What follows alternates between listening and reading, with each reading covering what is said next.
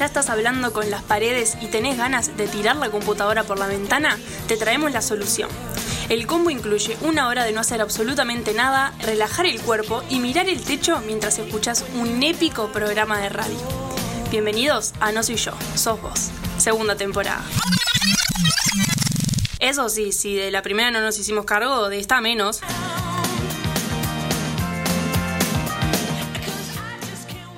Aló. Aló, ¿se escucha? Sí, se escucha. ¿Se lo, escucha? lo más bien se escucha. Qué bueno, porque no- entonces me parece que están mal los audios. A ver, para. Para mientras tanto, este, A ver, ¿cómo pará, están? Aló, ahí sí, ¿se escucha? ¿Cómo están, chicos? Ay, muy bien, muy bien. Empezó octubre, ¿te das cuenta? ¿Qué? No puedo creerlo. Septiembre se pasó como volando. Sí, ¿por qué? ¿No? ¿Por qué ese fenómeno?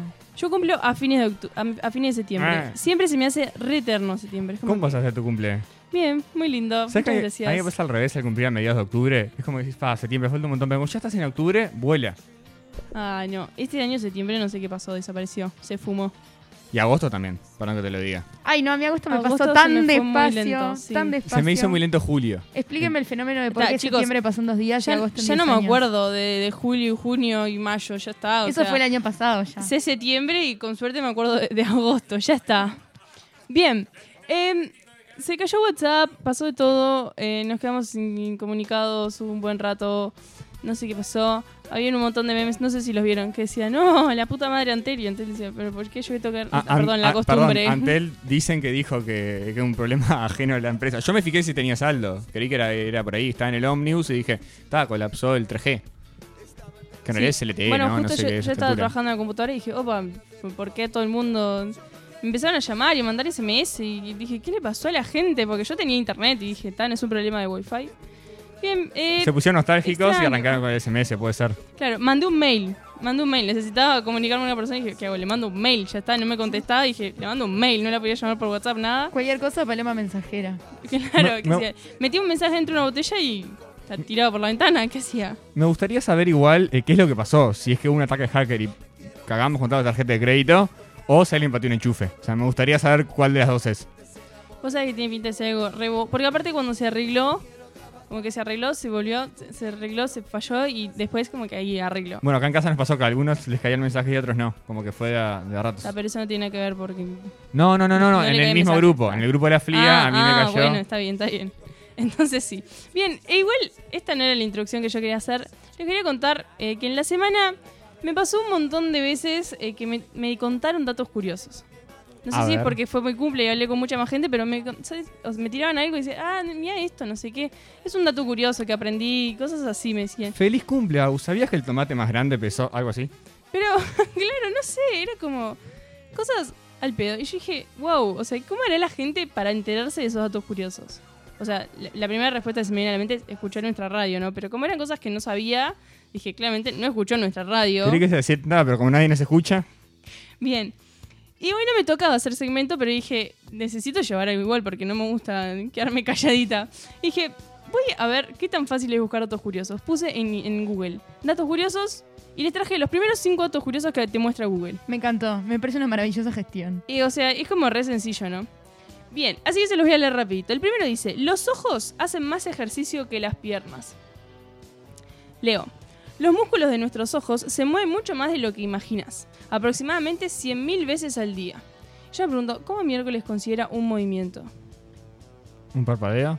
Porque en realidad todas las veces, todo el tiempo se están moviendo Claro. los ojos. No entiendo cómo cuenta el movimiento, tipo, uno. Dos, no, tres. no arranquemos con ¿No? eso. Esta y otras preguntas inconclusas arrancaron tempranito hoy. Para que te des una idea de cuánto es eso, deberías eh, saber esta relación. Para que los músculos de las piernas hagan la misma cantidad de ejercicio que los ojos, deberías caminar aproximadamente 80 kilómetros por día. Cuando el ojo está abierto, ¿está haciendo eh, esfuerzo? ¿O está en reposo? Pregunto, no tengo ni idea. ¿Y por qué pensás que yo sí la Tipo el párpado. Y bueno, Nada que ver con el ojo, el fuerza párpado. neta. No, mentira. No, no, pregunta del párpado. este, ahora. El par si el párpado Claro, si está fuerza- abierto, ¿estás haciendo fuerza Ah, o ya si me empezaron a doler los ojos, chicos. Me dio Ay, impresión. sí, ahora me dio tengo mucha conciencia en mis sigo, ojos. Sigo, sigo. Hay un montón de oyentes que están parpadeando ahora y no están No, no, logrando empieza- controlar. les pasa eso que cuando hablan de ojos como que les empieza a doler y a picar y... Sí, cuando querés contar cuántas veces parpadeas por minuto y esas Ay, cosas. está, me olvidé de parpadear. ¿Cómo se parpadeaba?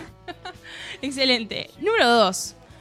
Nuestro aroma es tan único como nuestras huellas digitales. ¿Nuestro qué? Nuestro aroma. Aroma.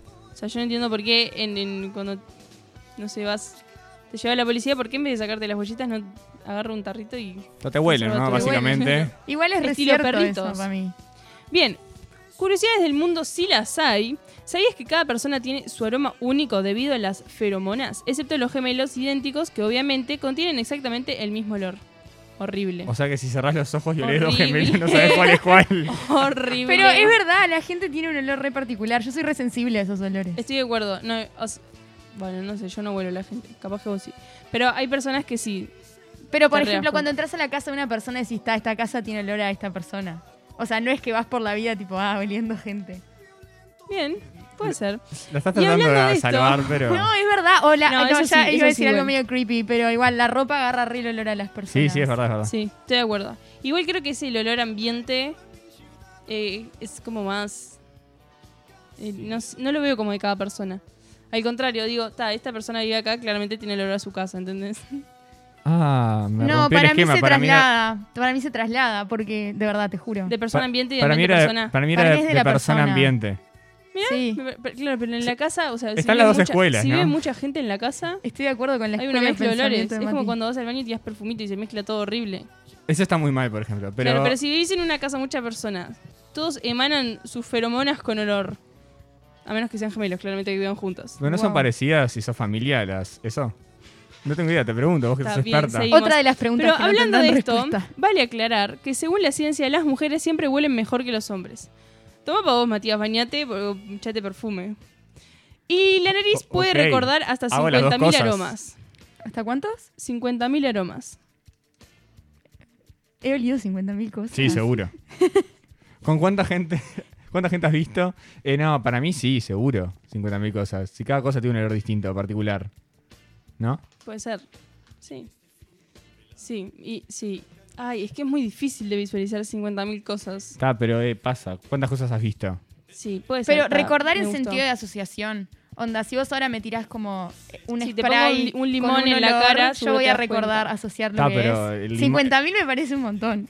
Pero bancamos, bancamos. También es re posible. si olés una persona, ¿te das cuenta quién es? Ay, depende. Ay, pero ubican el juego ese que te Depende. tapan los ojos y te ponen café, Por eso, limón, cosas eso. así, te- y vos tenés que adivinar qué es. Si te ponen personas. Ay, qué divertido, chicos. Lo voy a hacer en algún momento. Les voy a traer ti- gente para que huelan. Tiene que ser una persona que tengas como recontra conocida. Sí. Sí. Una Ta. de 50.000 tiene que ser. No, pero no son 50.000 50.000 no más son 50.000 cercanas. personas. No, no son 50.000 sé, personas, ya son sé. 50.000 cosas. Bien, Tipo, seguimos. el café, el azúcar, bueno, azúcar. El azúcar ver. El café, el mate, eso ya está dentro de las 50.000 cosas. El olor a quemado. Ay, es Hay olor a cosas. Pero es diferente el olor a quemado en- en- en- entre los diferentes materiales. Sí, porque el, el olor a quemado de se, que se quema algo en el horno es muy distinto al olor a estufa de leña, que es muy Sí. distinto al olor a barbacoa. Estoy de acuerdo. Y O son cuando todo quemas quemado. plástico, tam- es Ay, desagradable. horrible, claro. ¿Viste? Excelente. Número 3, según Google. Producimos piscinas de baba. Así te lo tira Google, ¿no? Yo después tuve que indagar porque dije, ¿qué es carajo ese? Ay, Dios mío, dijiste baba y ya empecé a salivar. Odio mi organismo. Sí, veo que son todos como medio del cuerpo humano. Excelente. La función de la saliva es envolver el alimento para que no raspe ni desgarre las, las paredes del estómago. ¿Sabes qué es lo más curioso? A lo largo de la vida, una persona genera saliva suficiente como para llenar dos piletas de natación. Te iba a decir eso, me, va, me da un poco de asquito la parte en la que vas a decir cuántas piletas de natación y pensar nadar ahí. Ahí Ay, ya me pero ¿y por qué ¿Por qué pensarías eso? en nadar? Ay, nunca se me había ocurrido. O sea, los de piscina pensás en nadar. No, yo me estaba Yo imaginando una persona pensé como unidad de medida, nomás. sí. Bien, igual eh, es un montonazo. ¿De qué tamaño las piscinas? ¿Tipo olímpicas o...? Ay, no, una piscina olímpica, Según qué asco. Google, eh, tamaño de natación. Yo qué sé. Está así. No sé ni cómo son el tamaño de la piscina, menos Google. Bien, número 4. Puedes ver un óvulo a simple vista. Ah, eso lo sabía, no sé por qué, pero lo sabía. ¿Por qué sabías eso? No tengo idea. Bien, el espermatozoide masculino es la célula más pequeña del cuerpo. En contraposición, el óvulo femenino es la más grande. De hecho, el óvulo es la única célula del cuerpo lo suficientemente grande como para poder verse a simple vista. Anotamos. Chic, no. Sí, sí. ¿Sí? Sacamos notas, sí. Me encantó. Bien, no tenía idea yo. Realmente no tenía idea. Aparte leí esto y me imaginé tipo una pelotita. Después dije, no, es como chiquitita. No, más chiquita. Como ¿no? una pelucita nomás que vos ves. Pero ves. Claro. Yo le estaba dimensionando tipo pelotita de, Una pelota de golf. Una de pelotita de ping-pong. ¿viste? Huevito. Claro. Un montón. Los huevitos esos... ¿Vieron los huevitos de. Pascua mini minis? Claro, una canica con un huevito abajo está bien. Excelente. Y el último, el número 5, según Google, dice, nada es tan inútil como parece. Salvo por los cuatro datos que acabamos de hablar. Nada es tan inútil como parece. Cada parte del cuerpo tiene un sentido dentro del contexto. Por ejemplo, el dedo meñique. Aunque puede parecer insignificante, si de pronto no lo tuvieras, tu mano perdería el 50% de su fuerza. Mira. Esta tampoco la tenía. Sabía con el meñique del pie que perdés estabilidad. Sí. Eso sí, como que ¿En serio? el equilibrio se te va al carajo. ¿Y eso sí. que es re chiquito? Sí, Mira. pero ¿y para qué si no es solo para engancharse las mesas? Bien, eh, yo quería traer algo nomás. Bien ahí. Bien, Me encantó. bien, bien de las Google- mesas. Google. Pero ¿vos sabés la fuerza que hay que tener para dársela contra eso y no partirse? Sí, no, se ve que se la banca. Es un montón. Claro, es es súper fuerte. Claro, es Si un pensamos montón. entre las partes del cuerpo que más han golpeado, estoy seguro que el, el meñique de- del pie está. Eh, top tres. Sí, obvio. Sí, estoy sí, de acuerdo. segurísimo. Estoy de acuerdo. Excelente. Y la palma, porque el choque de los cinco es como. Lo que pasa es que eso no lo está catalogando como golpe, pero es verdad. Bien. Está, chicos, pueden seguir con el programa que ustedes trajeron. Yo solo quería tirar datos completamente inútiles.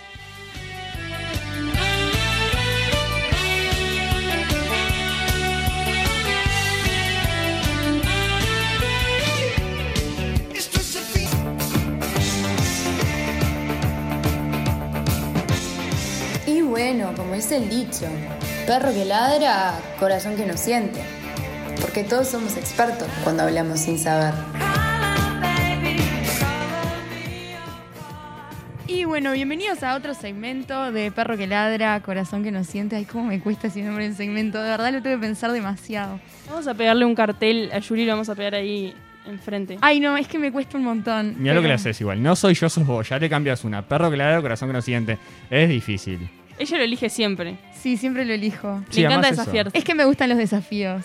Algo sencillo no, no me atrae tanto. Bueno, hoy vamos a hablar de lo que para mí fue la prenda de vestir más top de la cuarentena, exceptuando el pijamita. Eh, y quiero que, a ver, adivinen qué puede ser. Yo me revestí en la cuarentena igual, ¿eh? Tipo jean, todo. Porque, ¿Por qué? porque ya me estabas rompiendo la rutina para el carajo. Si pasaba de pijama iba a entrar en, en un ciclo espantoso de... Ay, vos sabés que al contrario, o sea, desde que empezó la cuarentena, o sea, la, la remera sí me la cambio porque el pijama es como que está. Pero el pantalón no, es lo más cómodo que hay el pantalón del pijama. Es más, ahora llego a mi casa y tengo la maldita costumbre de ponerme el pantalón de pijama. Pero, tío, era, era como un A- sistema... aún así que tenga que salir media hora más tarde, no, me tengo que cambiar. Era como un sistema contra lo que estaba pasando. Digo, estoy, estoy en una clase, estoy trabajando, estoy haciendo algo que, que implique un poco de, de- de salir de mi casa, que en realidad no estoy haciendo, pero que antes salía y me ponía, me vestía, yo qué sé. Lo único que no pude hacer en cuarentena que todo el mundo hacía era, o sea, mirar clases desde la cama. Una vez lo intenté, me quedé dormida. Claro, yo lo hacía y me quedaba dormido. Claro. Pero- Es que la cama más. y el sueño son como una asociación. Para mí el Bueno, pijama y- y, el sueño también. Pero técnicamente el pijama también te hacía como Modo no prestar dormir. atención. Claro. Pero a mí el pijama no me afectó. De hecho, me, me gustó. Te tiraba para abajo. Me gustó, me gustó, Bueno, me bueno, gustó, bueno. me gustó. Bueno, hoy vamos a hablar eh, nada más y nada Pará, menos. no adivinamos. No adivinaron, fue un fracaso, pero no puedo esperar más. Es que eres. Estoy, estoy ansiosa. Sí, del pantalón Joey. Eh, anteriormente conocida como la prenda más desagradable en la historia de la moda, pero que hoy recorre las pasarelas del mundo, sobre todo asociados con el género urbano. ¿Y cuál es su relación con, con este, con esta prenda? Eh, por- ¿Para qué la usan? ¿Cómo la usan? Ejercicio. Ay, pasa que yo no hago ejercicio. La uso solamente en campamentos barra actividades de trabajo.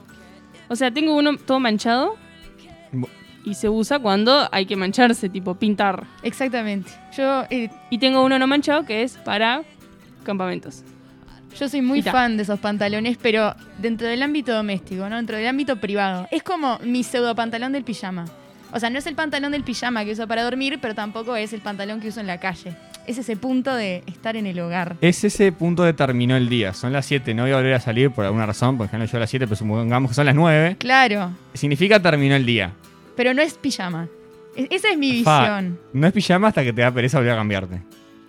Bueno, Mati, me, me arruinó las rotativas. A mí me da pereza también cambiarme, así que me pongo directo el pijama. Pero también eh, tengo el- las manchas de pintura porque lo uso para las tareas de mantenimiento, cuando hay que pintar, cuando hay que hacer actividades al aire libre. Está. Es el pantalón que no me molesta sacrificar. Estoy de acuerdo igual. Bueno, eh, la palabra jogging deriva del inglés jog, que, ta, que significa correr, trotar. Y esta prenda está un pantalón diseñado para practicar una actividad deportiva o para brindar comodidad, porque bueno, nada, es súper cómodo. Y Hay muchas denominaciones de este pantalón. Tenemos denominaciones en inglés eh, como sweatpants, eh, joggers. Esa también se está usando ahora porque viste que volvieron a estar de moda. Ta, jogging, no, eso es espantoso. Joggers, sí, mucho más a la moda. Después tenemos tracksuit, que ta, que en realidad refiere a todo el conjunto, ¿no? Que es tipo la parte de arriba y la parte de abajo, pero bueno. Quedó también tracksuit para la parte de abajo. ¿Sabes qué no me gusta nada? Pero nada. Cuando te venden el conjunto jogging. Y vos ves después a los niños con el pantaloncito rojo y la camperita roja. Roja de y la misma tela. Un, un Yo- muñeco rojo. Yo era eso, yo era eso. yo era eso. Yo también, yo era eso también. No, sí, o sea, me han vestido así. No, no, El horrible. look, eh, horrible. Y la ¿cómo gente es? grande que usa eso, menos. No me gusta. No Igual gusta, viste chicos, que no me no gusta. las celebridades lo usan un montón. Tipo, porque ahora está, no sé, tipo Kylie Jenner, ponele. Sí, no. O sea, por ejemplo, ejercicio. Claro, lo que pasa es que tengo un jogging para hacer ejercicio, obviamente no, no, no es el mismo que la camperita que uso arriba. Pero son diferentes. Si fueran el mismo, no me, no, no me claro, termina pero de vos, cerrar. en- en- en- o sea, visualizan los conjuntos que digo. Sí, sí. Los niños. Sí, y algunos sí. que ni siquiera son camperitas. Canguro. Son buzos. Bueno, uso canguro. Sí, está. Peor. Un muñeco entero. Vos ves una pelota verde ahí caminando. Horrible. Ay, sí, bueno, recuerdos traumáticos de la infancia. Sí. Buscas una foto mía de chiquita y estoy vestida así. Yo también. cont- y no tan chiquito. Contame, Abus, ¿qué te pasó con, Mi con el trauma. jogging? Sí, Sí, ¿de dónde ¿qué- viene ¿De dónde viene todo esto? Y entremos ahí. Horrible. No, no, no, no, creo que no tengo ningún trauma. Sentite libre de postrarte en el diván antes de contar. Cuando era chica yo también tenía de esos. Y horrible. Hasta en un momento dije, yo no puedo, no puedo ser tan ridícula. Empezaba, a- o sea, usaba el pantalón naranja con la campera azul y el pantalón azul con la campera naranja. Porque no. Está bien, está Está bien. bien, está bien. No, me siento un, un, Un semáforo. un chirimbolo del arbolito de Navidad. Ah, bueno. Me encantó la comparación. Bueno, también tenemos distintas denominaciones en, en Latinoamérica, que siempre está bueno traer a nuestros hermanos latinos. Por ejemplo, en Colombia se le dice pantalón sudadera, en Chile pantalón buzo, en Ecuador pantalón calentador y en Venezuela pantalón mono. Me da mucha risa porque está, o sea, tenés que buscar pantalón delante de la palabra, si no es como que significa otra cosa para Igual todos. el pantalón buzo es, es por la pantalón. tela. Sí. Horrible, es tela jogging. ¿Cómo se llama esa tela? Jogging. No, Sí. o sea, se hacen, se hacen generalmente de algodón o alguna tela sintética también, porque está abaratar. Eh, generalmente tienen un punto grueso y está elástico en la cintura, pueden tener bolsillitos, un cordón para ajustar. Pero bueno, vamos a hablar un poco de, de la historia de este pantalón. Pues es lo que todos estaban preguntando. Ah, mucho jogging, mucho jogging, ¿de dónde sale? Bueno, fue introducido en la década de 1920 por Emile Camusset, fundador de Lecoq Sportif. Lecoq Sportif es una, es una empresa francesa que se dedica a la producción de ropa, calzado, indumentaria, accesorios, todo relacionado con el mundo del deporte. Y es una de las primeras marcas deportivas del mundo y una de las más reconocidas. Y bueno, en sus inicios estos pantalones eran súper simples, ¿no? De punto gris, eran de color gris. O sea, el, el, el gris que todos decimos, pa, que es desagradable, bueno, eran los, los originales. No, ¿no te gusta el A gris? mí me gusta el gris, ¿eh? Ay, no, a mí me gusta, pero es como lo que más asocio como tipo oh, Diu. No sé por qué. ¿Con Como, qué? como Diu. Sí, como. Como, desa- como Diu. como no, como desagradable, no sé por qué. Iu dijo, ¿no? No sé por qué. No, eh, lo supe odiar. Ahora es mi favorito. Ahí está. Y tal, lo que la gracia de este pantalón era que permitía a los atletas, o sea, estirarse, correr cómodamente, también la tela como absorbía un poco el sudor, por eso el sudadera, ¿no? El sweatpants. Y tal, a través de los años fue, fue ganando popularidad en el mundo del deporte, aparecía en los Juegos Olímpicos ya en 1936, pero no, no estaba mucho ese uso doméstico, era sobre todo atlético. Después llegamos a los 80 y tenemos eh, también eh, estos pantalones empiezan a ganar un poco más de popularidad por sobre todo el ejercicio en el ámbito doméstico, ¿no? ¿Vieron los típicos videos de los 80? Tipo haciendo ejercicio al Sí, ritmo de la música, sí. bueno, también. Y en el mundo del cine... Con, lo- con los calentadores también. Sí, obvio, todo el look. Y en el Exacto. mundo del cine, en la película Rocky, también estos pantalones hacen tremenda aparición en el montaje y entrenamiento. Entonces también aparecen en el mundo del cine como una prenda deportiva, pero ya ahora como más popular, ¿no? Después también en esta, en esta década tenemos el origen del el tracksuit, pero ya alejado un poco del mundo del deporte, también asociado a, a este estilo de- del hip hop, ¿no? El tracksuit onda Adam Sandler, ¿vieron como lo visten en cualquier película? Sí. tipo de ese estilo, ta, pero asociado a esta estética urbana, ¿no? Esta estética urbana. Después, si llegamos al año 2000, o sea, ustedes, esa época, ay Dios, esa década es tan bizarra, pasaron tantas cosas raras.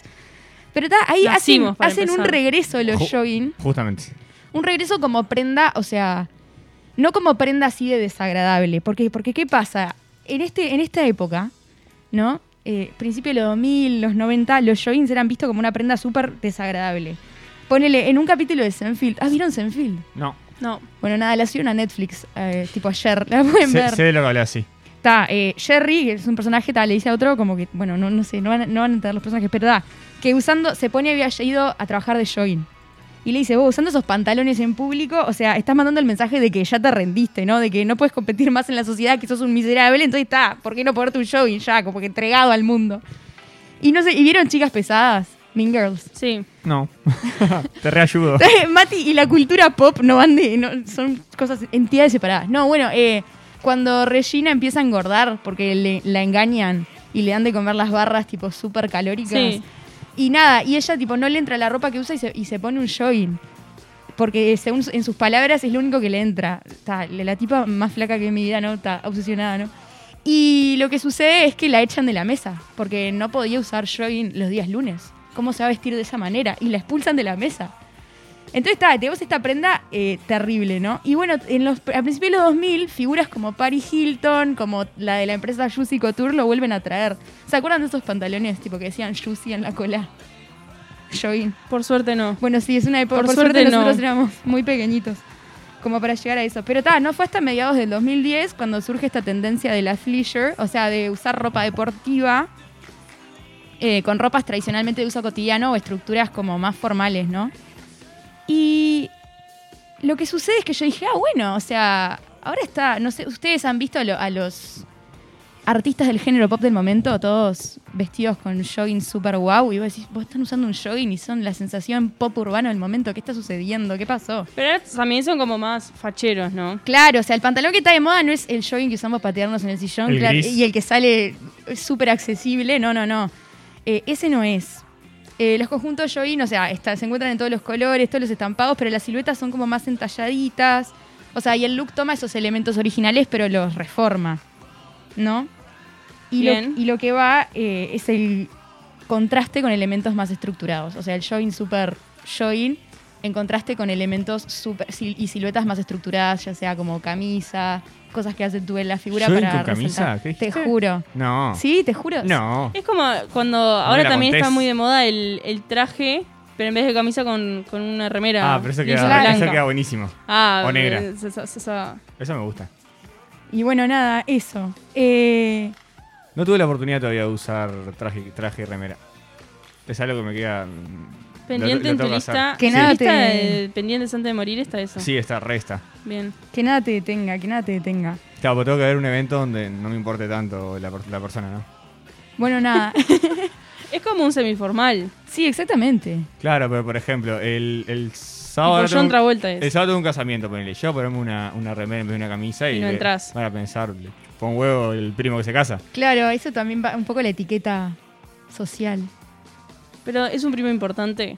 Sí, sabes que sí. Ah, Todos los primos deberían ser importantes. Familia.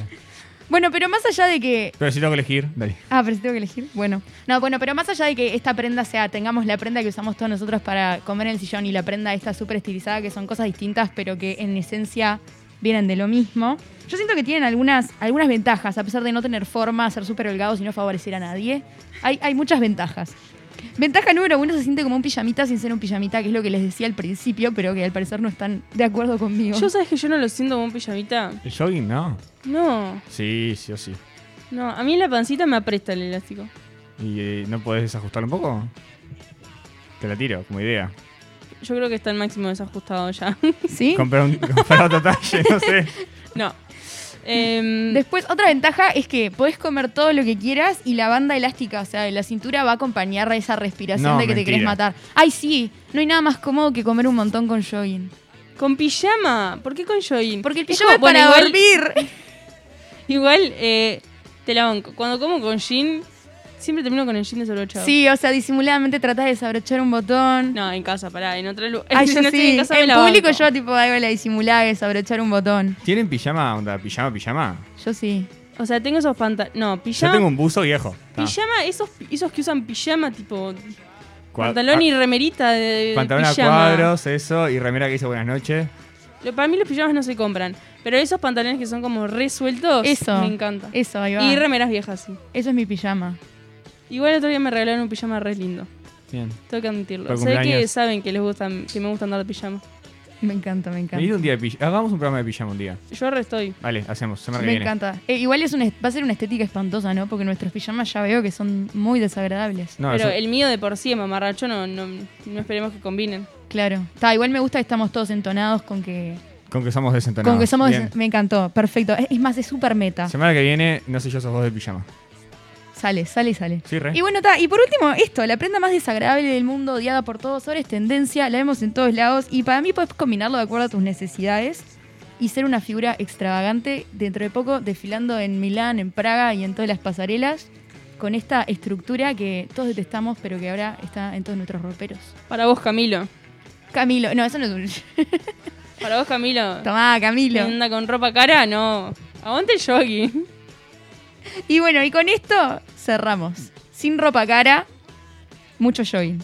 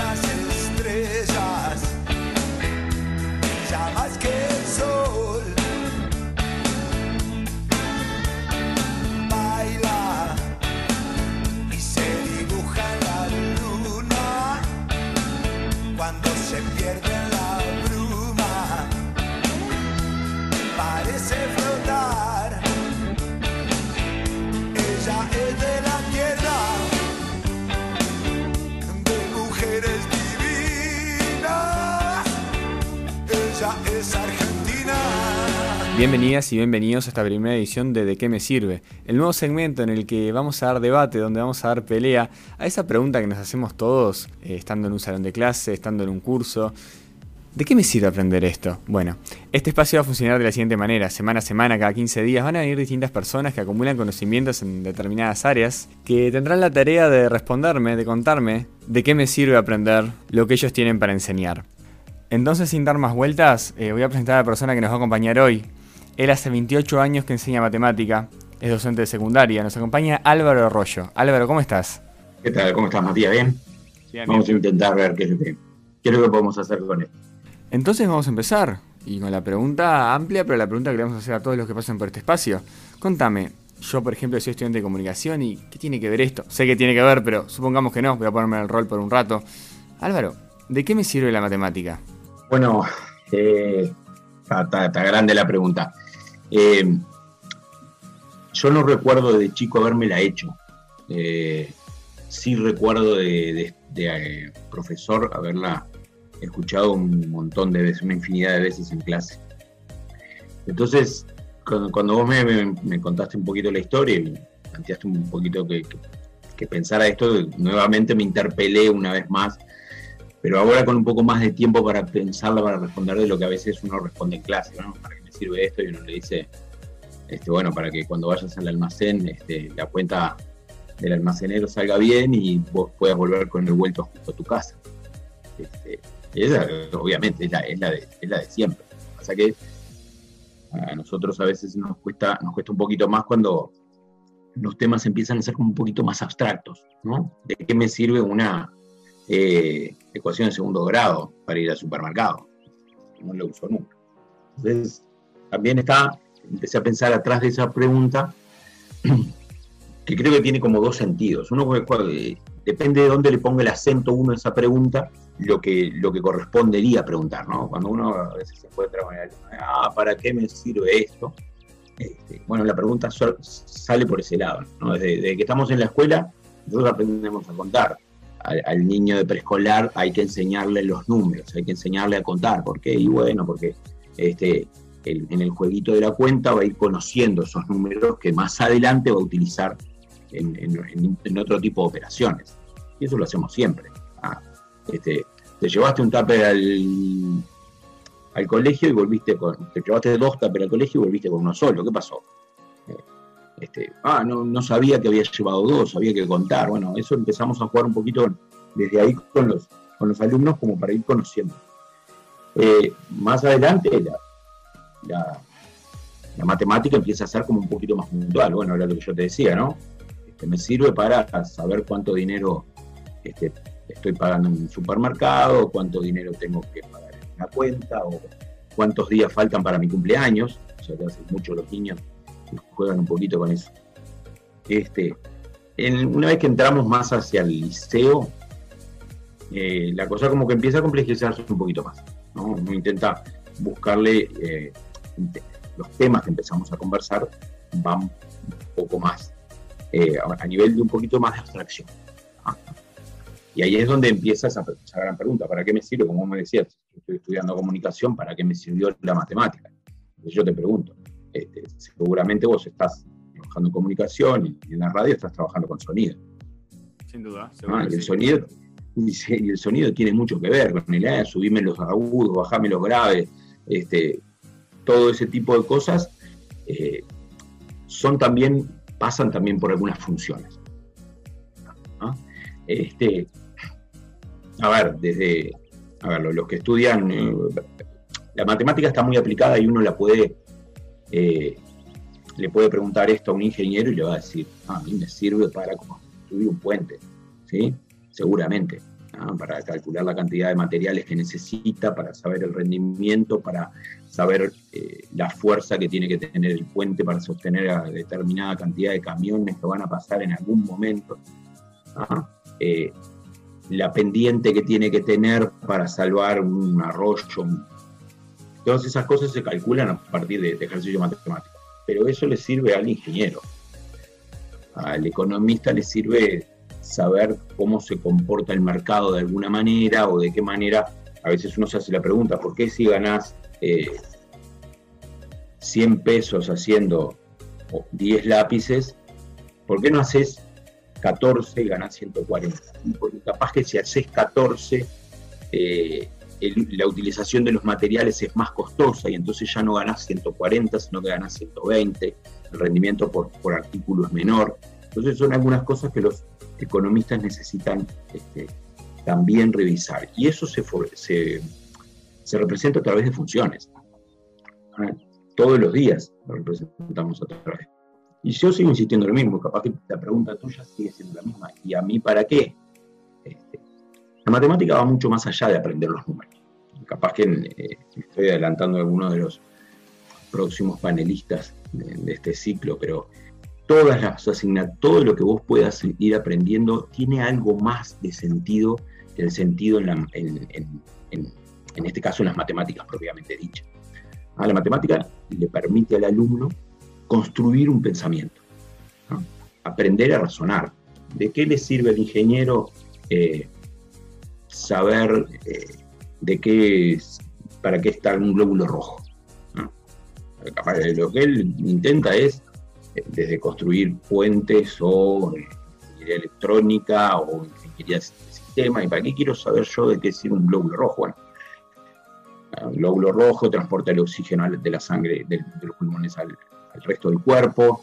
este, y de alguna manera, en algún momento de la vida, eso te va a servir a vos para algo. Capaz que lo olvidaste. Yo, yo no me acuerdo para qué sirve una mitocondria, pero me acuerdo que lo di. De algo me sirve cuando en algún momento alguien me vaya hablar del tema, o, ah, mirá, era aquello que tenía. Y en el caso de la matemática, sirve mucho para la estructuración del pensamiento. Tiene muchísimo que ver con la lógica. Ah, La lógica que vos estudiaste seguramente en filosofía en algún momento, tiene mucho que ver con la matemática. Ah, La estructuración del pensamiento. La posibilidad de poder armar y enfrentarse a una situación, problema, y saber cómo enfrentarla. Encontrar eh, espacios para ir ro- rompiendo ese problema en pequeños pedazos e ir pudiendo solucionarlo eh, de manera más eficiente. O sea, no, no tiene solamente un sentido en sí mismo. No sé si va por ahí un poquito la pregunta, si, Me interesa ir por el lado este de, de entender por qué hacemos, eh, no sé, una cuenta, una fórmula, por qué despejamos una X, porque es un lugar en el que seguro yo estuve y el que me está escuchando también. Este, ¿Cuál es la diferencia entre automatizar, eh, como te digo, una fórmula, y entender para qué la hacemos? Eh, ¿Cómo se trabaja? Eh, para que el, alumno entienda y no automatice o automatice entendiendo. Y como te digo, corregime cualquier término que, esté usando mal. Bueno, sí, Muchas veces uno intenta despejar una X o utilizar una fórmula y no, no se sabe muy bien, no saben muy bien qué es lo que están haciendo. Y a veces cuando no saben muy bien qué es lo que están haciendo, es donde empiezan a aparecer algunas dificultades. yo insisto mucho, trato de insistir mucho en el, en el por qué, incluso en el repreguntar, más allá de que la respuesta haya sido correcta, ¿no? En repreguntar para saber si estamos seguros que es lo que estamos haciendo si simplemente estamos apretando un botón en la cabeza que me lleva a la ventana, a la, carpeta, en el, yo les digo a, mis alumnos, ¿no? en el disco duro que tenemos adentro hay una carpeta que se llama ecuaciones. Traten de guardarla con ese nombre para saber qué es lo que tienen que ir a buscar. Pero más allá de eso es el saber qué es lo que estamos haciendo. O sea, si yo te pregunto a vos o la audiencia quisiera contestar, este, ¿cuánto da 0 dividido 5? Parece ser una cosa fácil de contestar y seguramente hoy que capaz que no estás tan nervioso me la contestas rápidamente. Pero muchas veces se quedan pensando cuánto da 0 dividido 5. ¿no? Y 0 dividido 5 yo tengo que empezar y a veces bajamos a decir, si, te, si no tengo caramelos para darle a 5 amigos, ¿cuánto caramelo le doy a cada uno? Y eso en una época, en época, hace mucho tiempo atrás, se solucionaba con un machaque, ¿no? Que tiraban con un repartido de 28 ejercicios de ecuaciones, de cuentas, y dale, y dale, hasta que el mecanismo entró. De alguna manera vos reconocías lo que era un denominador común, o cómo despejar una X, qué pasa con, cuando paso el, signo sumando de un lado para el otro. ¿ah? Pero hoy, por ejemplo, con, las ecuaciones, para poner un ejemplo concreto, es la típica. ¿Cómo hacemos para despejar una ecuación? Ah, sacamos el, número y lo ponemos del otro lado y le cambiamos el signo. No, no le cambiamos eso. No es eso. ¿Qué es lo que ocurre? Cuando nosotros cambiamos un signo y estamos multiplicando por menos 2, pasamos dividiendo, pero pasamos dividiendo el menos 2. El signo no cambió. Lo que cambia es la operación. Entonces, si nosotros aprendemos que lo que cambia es la operación, no vamos a cometer el error de cambiarle el signo sí, es cierto, cuando la operación es más, es una suma, una resta, nosotros vamos a cambiar el signo también del número, porque da la casualidad de que es eh, el mismo símbolo que utilizamos para las dos cosas, para la suma o la resta, para que un número sea positivo o negativo. Entonces, si nosotros aprendemos de que lo que hacemos es cambiamos la operación, es más fácil de resolver ese intríngulo que tenemos de cómo, cómo resolver eso. Pasa también por cómo llamamos a las cosas. ¿no? Este, y cuál es la fórmula para resolver. La forma para resolver una cosa es una, una, forma, una, cosa y otra cosa es el nombre que tiene. Una ecuación de segundo grado es una ecuación de segundo grado, no es Bhaskara. La es una herramienta. Es igual que la matemática. ¿Qué es la matemática? Es una herramienta para que en algunos momentos, en algunas cosas, es una herramienta más concreta. ¿no? Para aquellos que hacen, que estudian cosas que tienen que ver mucho con la matemática, la ingeniería, la economía. ¿no? En algunas otras cosas es una herramienta este, perdón, un, una herramienta que nos permite estructurar el, pensamiento, poder razonar un poquito mejor algunos aspectos. Seguramente todos, como, me pasa a mí también con literatura, este, yo he aprendido mucho a entender un problema porque he, porque he tenido profesores que me han enseñado a interpretar un texto. Por ahí se, dice que hay muchos alumnos a veces que llegan al, primer año de facultad y se encuentran una prueba diagnóstica y la mayoría falla. Y los grandes errores que encuentran a veces, por ejemplo en la Facultad de Ingeniería, algunos errores de los que encuentran los profesores en esa prueba diagnóstica no son conceptuales, no son errores de gente que no sabe manejar una función, son errores de gente que tal vez no supo interpretar lo que se le estaba pidiendo. También es necesario que el ingeniero, que el economista, sepa leer un texto, interpretar y sacar la idea de lo que se está pidiendo. ¿Mm? Voy a volver sobre lo que me decías de que hay momentos que al principio aprendemos cuentas que después nos van a ayudar a que nos, nos den bien el cambio en el almacén, por ejemplo. Pero se te ocurre un ejemplo en la vida cotidiana, en la práctica, que me, me enseñe, no sé, eh, para esto me sirvió aprender a resolver una ecuación de segundo grado, para esto me sirvió, yo qué sé, usar Bhaskara. Yo no la uso nunca cuando voy a, la vida cotidiana así, normalmente. Por eso tengo que ir a ejemplos más concretos. Ahí a veces tiene que ver. Eh, pasa que algunos conceptos, cuando vas va, subiendo en la abstracción de, del conocimiento, son como más concretos. ¿qué- ¿para qué le sirve a un médico eh, conocer eh, la fórmula de Bhaskara?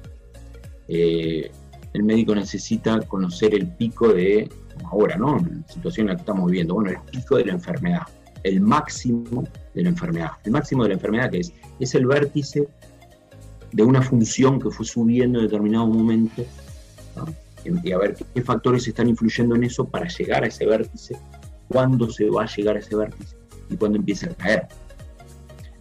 No la usamos, vuelvo a repetir, probablemente un periodista de político que no se encarga tal vez de periodista de, de- col- columnista político, ¿no?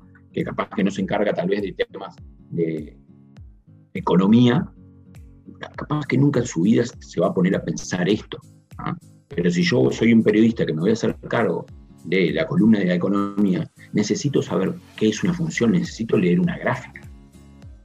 Necesito saber cuándo, cuándo eh, eh, está subiendo el PBI, por, por qué está bajando. cuál- eh, al, al leer una gráfica me permite saber, bueno, cuánto de PBI subió, cuánto de PBI bajó para poder asumir correcta. Yo te decía Váscara capaz que pues fue lo, lo primero que se me ocurrió, pero te quería preguntar concretamente por la probabilidad. Este, ¿Cómo le aplicamos lo que aprendemos de probabilidad en el día a día?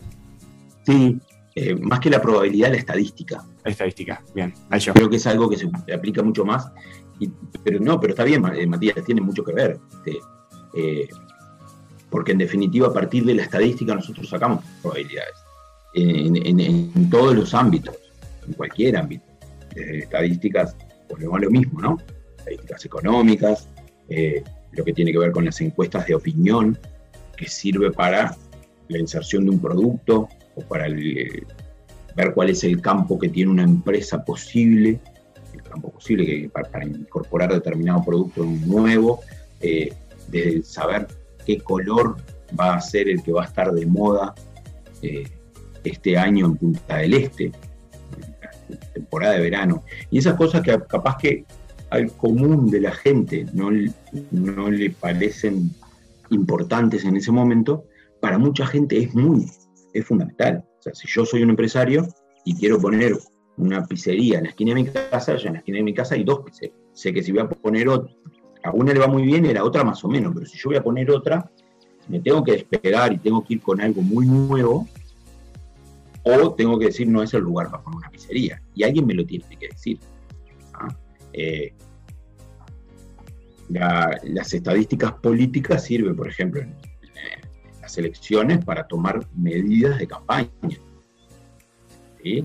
Este, eh, cualquier cualquier eh, pequeño efecto que nosotros podamos hacer o una encuesta de opinión que es un,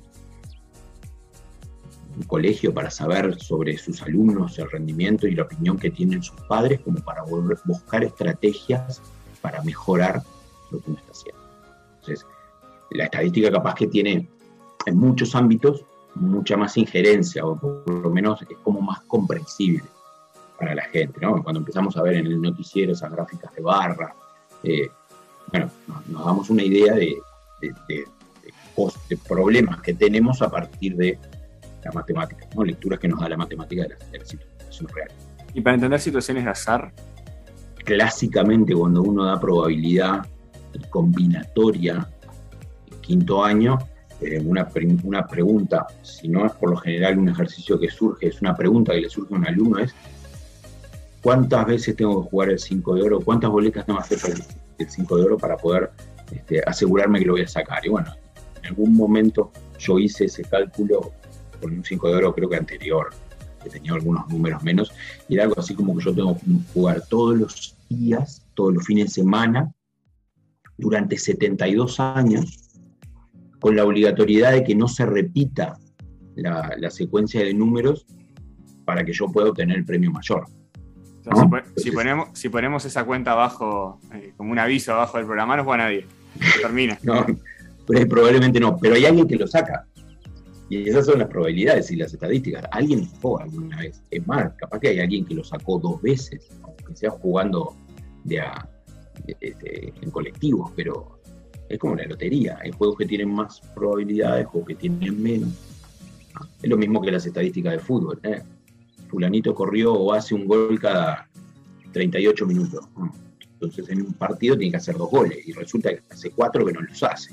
Y es lo mismo para la gente que cuando decimos, "Ta, esta persona tiene, saca todos los sorteos, rompió con, con la probabilidad, con la estadística, perdón. Claro, pero ves como mm, también manejamos ter- eh, términos que tienen que ver con la matemática para referirnos a la vida real. 2 por 3 llueve. ¿Qué queremos decir con 2 por 3 llueve? Y que llueve bastante seguido. Esta semana llovió 2 por 3, cada 2 por 3 días. Y bueno, estamos, no estamos diciendo que llueve de dos días, llueve en tres, pero estamos diciendo que llueve. Alguien aprendió que decir eso quiere decir que llueve bastante seguido. Me gusta, Y eso es un concepto que lo aprendiste. Me gusta entrar ahí. en- no sé si en refranes, pero ¿se te ocurre otro ejemplo como este del 2 por 3 llueve? Rápido. Que usemos en nuestro hablar día a día. Ah, hablamos de, de que la velocidad, que, la velocidad creció exponencialmente. ¿Qué quiere decir? Que un tipo pasó este, con, con el auto creciendo en su velocidad exponencialmente. ¿Qué quiere decir? Bueno, que, tuvo un despegue, ¿no? el auto crece, la velocidad del auto se despega, no, es capaz que algo, pero, la, idea de un crecimiento exponencial lo escuchamos todos los días. ¿Qué quiere decir eso? Bueno, si alguien se acuerda cómo se grafica una función exponencial, se va a acordar de que la gráfica crece muy rápidamente. Bueno, Álvaro, primero que nada te agradezco que hayas participado de este segmento, este, que hayas inaugurado este, esta nueva sección de No soy yo sos vos, este de qué me sirve. Pero tengo una pregunta más, o dos en realidad, pero voy con la primera, eh, que no tiene tanto que ver con la consigna de, de este segmento, de para qué me sirve, y una curiosidad que se la quiere hacer un profesor de matemáticas ya que te tengo acá. ¿Es matemática la materia más odiada? Mm, No, no, yo no diría que es la más odiada. Eh, yo no sé si hay materia más odiada.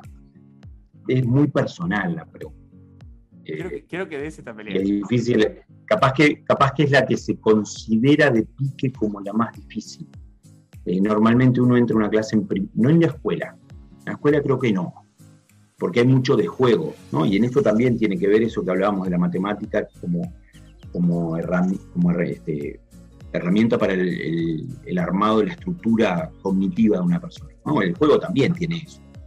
Este, entonces, en la, primaria es mucho juego. Cuando, entra, cuando un alumno entra en primero de liceo, probablemente es, uy, ahí viene el profesor de matemáticas, y esta es la materia más difícil, porque culturalmente la más difícil, porque históricamente había sido la materia que más exámenes había o que los padres se les complicaba más. Este, y, y a mí también me pasó, cuando yo entré en primero de liceo y vi al profesor de matemáticas, dije, ah, este es, es el tipo más inteligente del mundo. No tiene nada que ver, la inteligencia es una cosa totalmente distinta. Capaz que el tipo es muy inteligente en matemática, pero no sabe eh, arreglar un enchufe en la casa, no sé. Eh, ¿Se entiende? Bien, hago la última Entonces, eh, no, dale. nomás. Dale. Nos estamos No, no, eso, simplemente que, que no, que la más odiada, porque aparte también tiene, eh, tiene mucho que ver cómo la, presentamos nosotros los docentes. Creo que ahora estamos en una, en una época en la cual los docentes estamos preocupando mucho más por intentar presentarla más cercano a lo que es la vida cotidiana. Este, con ejemplos más concretos, con menos repetición. A veces con algunos alumnos en particular hay que trabajar la repetición porque es lo que necesita el alumno. Entonces, eh, yo no diría más odiada, es una de las que en el inconsciente colectivo es como la- las materias más pesadas. Bien, y la última, y nomás para, ya, ya que aprovecho que, que sos profe de secundaria y para tocarle un poquito la nostalgia a los oyentes, de los programas que vos das, ¿cuál es el tema, no importa el año, elegí, elegí un solo tema, que cuesta más, que te parece que cuesta más? Mm, Yo creo que hay temas importantes en cada curso. A, mí particularmente, por ejemplo, el alumno no debería salir de segundo sin saber resolver una ecuación. O con las ideas más, al menos más básicas para la resolución de una ecuación. Una base muy importante para el resto de lo que viene. Por ejemplo, este, en, tercero es muy importante trabajar la, la función del segundo grado, no hay duda. Es importante trabajar la función del segundo grado porque aparte es, creo que es lo más abstracto que uno ve en el segundo ciclo. Entonces es como una base del, pensamiento, del pensamiento abstracto de lo que va a venir en, el segundo ciclo, donde ya el jueguito y de encontrar el, problema más particular y vinculado realmente a la, vida real se hace como un poquito más complicado. Este, eh, la matemática tiene un solo tema, por lo general. A veces bueno, podemos separar la geometría, pero yo siempre digo a mis alumnos, Ay, ¿qué tengo que estudiar hoy para, para matemática? Y, ¿Qué tengo que estudiar para el escrito? Todo lo que fue. Ah, tengo que estudiar todo lo que fue. Sí, ¿cuánto es 2 más 2? 4. ¿Cuándo lo aprendiste? En la escuela. Entonces, eh, hay, eh, obviamente uno no va a ir a estudiar, no, no va a agarrar el cuaderno de la escuela para estudiar cómo se suma, pero reconociendo que tenemos conceptos previos ya adquiridos, tenemos que saber que está todo vinculado. Y es muy difícil romper. Bueno, a veces sí vas a dar geometría, que es una cosa distinta, tal vez no en sexto, pero sí en, en hasta cuarto es como una cosa diferente. Pero en definitiva está todo como muy enrolado. Y esta, voy a agregar una más. Invito también a los oyentes que puedan comentar o hacernos llegar sus, sus preguntas tanto al WhatsApp de la radio como a, como a las redes. Eh, ¿Cuál es el tema que, que sentís que le vas a presentar y la clase se asustó? Das el título, el nombre del tema y se asustan. Yo creo que en cuarto, cuando por ejemplo hablas del logaritmo, yo te hablo de cuarto, que es lo que estoy dando ahora, cuando hablas del logaritmo es, es- el concepto tal vez más nuevo que terminas dando a lo largo del curso. Este, sí, yo que sé, puede ser que se asusten un poco eh, eh, con eso, pero la verdad que no, hay, algunos que lo, lo toman con mucha soltura y lo solucionan rápido. No me ha pasado de gente que me diga, ay, yo con el- ya me asusté con el nombre. No, eso no me ha pasado. Dice, capaz que un par de días después sí, pero Está bien. Bueno, muchísimas gracias, Álvaro. Vamos a ir cerrando por acá. Matías, muchas gracias a ti. Un saludo grande también a todos los que están escuchando, como siempre, y a la banda que te acompaña. Bueno, muchísimas gracias. Y vos quedate escuchando, que ya sigue No Soy Yo Sos Vos. Eh, y la semana que viene volveremos con alguien que nos va a contar de qué nos sirve.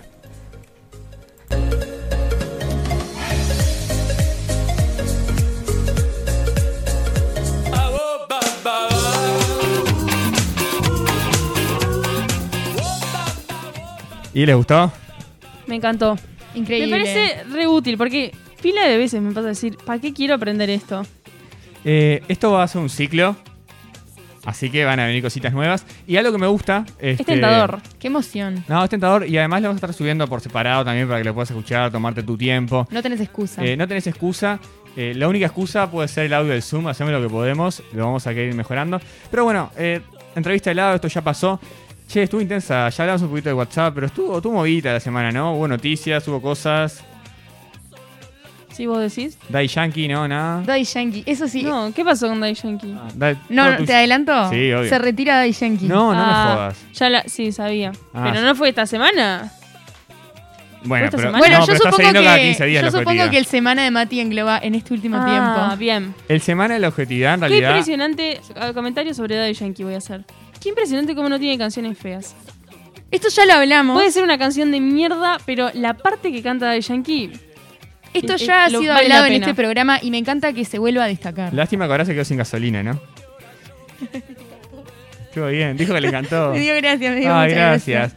Bueno, eh, Daddy Yankee, bueno, fútbol, una jueza de línea que se le engancha un tero al banderín. Eh, no quiero adelantar tanto, no quiero porque porque si no quemo todo el segmento.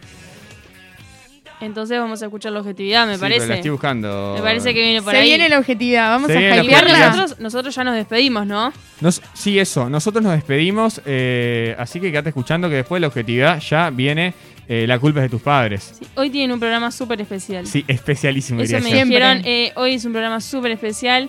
Y el miércoles, eh, todos los pro- bueno, todos los programas están siendo especiales. ¿Puedo adelantar algo sin permiso del miércoles? No.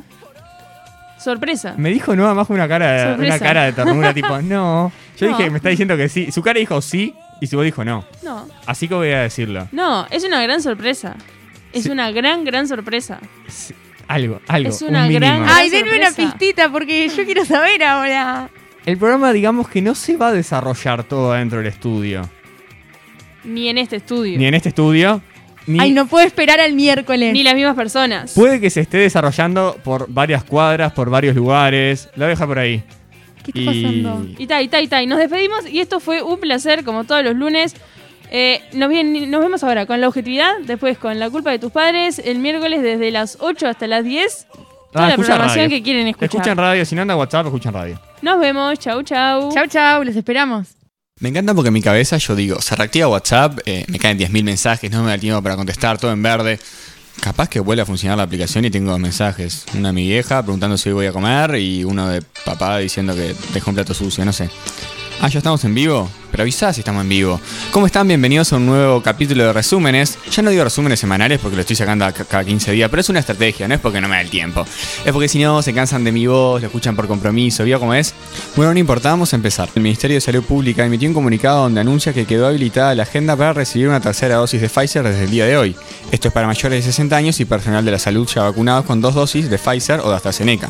La tercera vacuna será aplicada seis meses después de la segunda o seis meses después de haber recibido un diagnóstico positivo de COVID-19. Voy con una noticia que ya tiene como dos semanas, pero vale la pena. ¿Se acuerdan de que en el resumen pasado hablamos del camillero lesionado del fútbol de Ofi? Bueno, el fútbol del interior volvió a ser viral con un video que fue nuevamente levantado por los medios internacionales, eh, ya que en el partido internacional de Florida y Río Negro de San José de Mayo por el campeonato de Ofi, a Nancy Ripoll, la jueza de línea del encuentro, le atacó un tero. Sí, un tero. Como los del estadio, ¿vieron que vuelan? Bueno.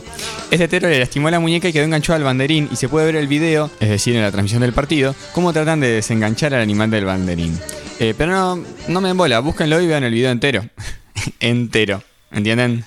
No, bueno, seguimos. La nueva serie de Netflix, El Juego del Calamar, esa que te pregunta a todo el mundo si la viste y vos decís que no y al final terminas viendo un par de capítulos, le trajo unos problemas a un hombre surcoreano que, como ya hasta hace unos días, no tenía idea de la existencia de esta ficción.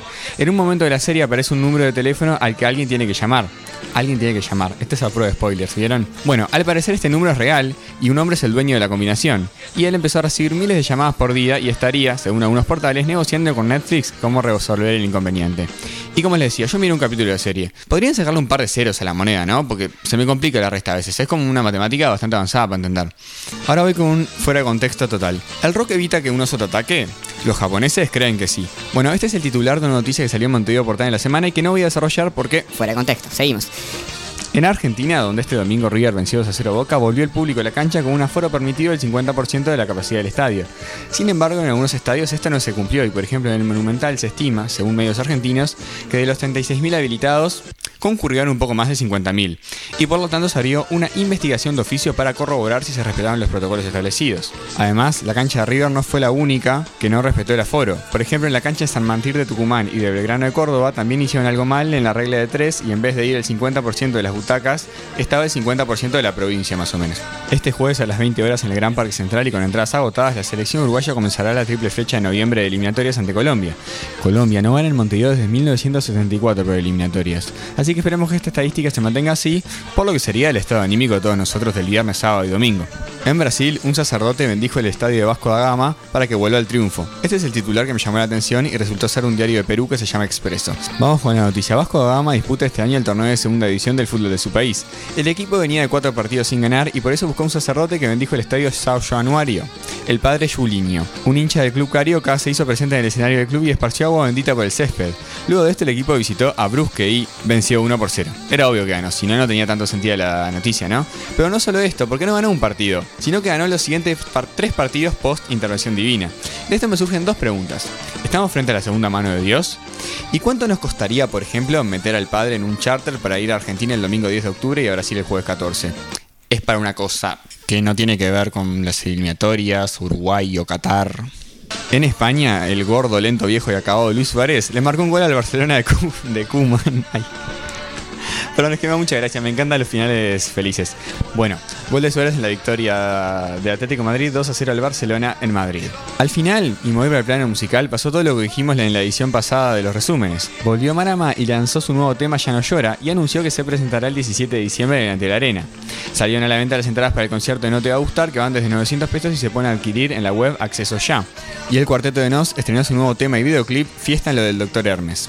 También en el plano musical, Daddy Yankee, en la entrega de los premios Billboard, encendió todas las alarmas con un posible retiro de los escenarios al decir, gracias a todos ustedes, con mucho respeto para todos, muchas gracias y disfruten de mi última ronda musical que viene por ahí.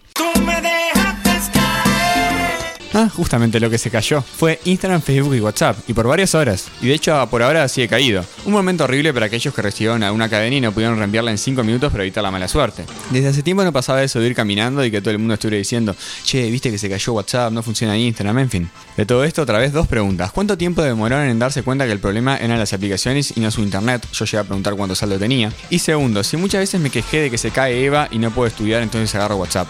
Si se cae WhatsApp, ¿tengo que entrar a Eva y estudiar? Porque fallé.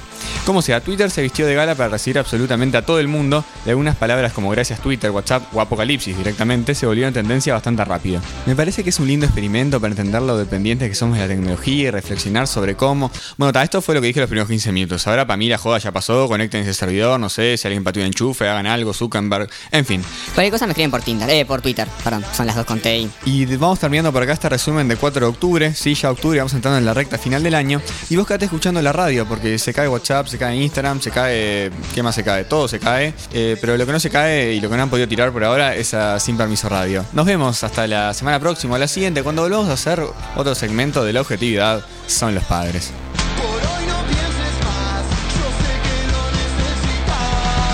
Me quedo con vos, de largo, voy a.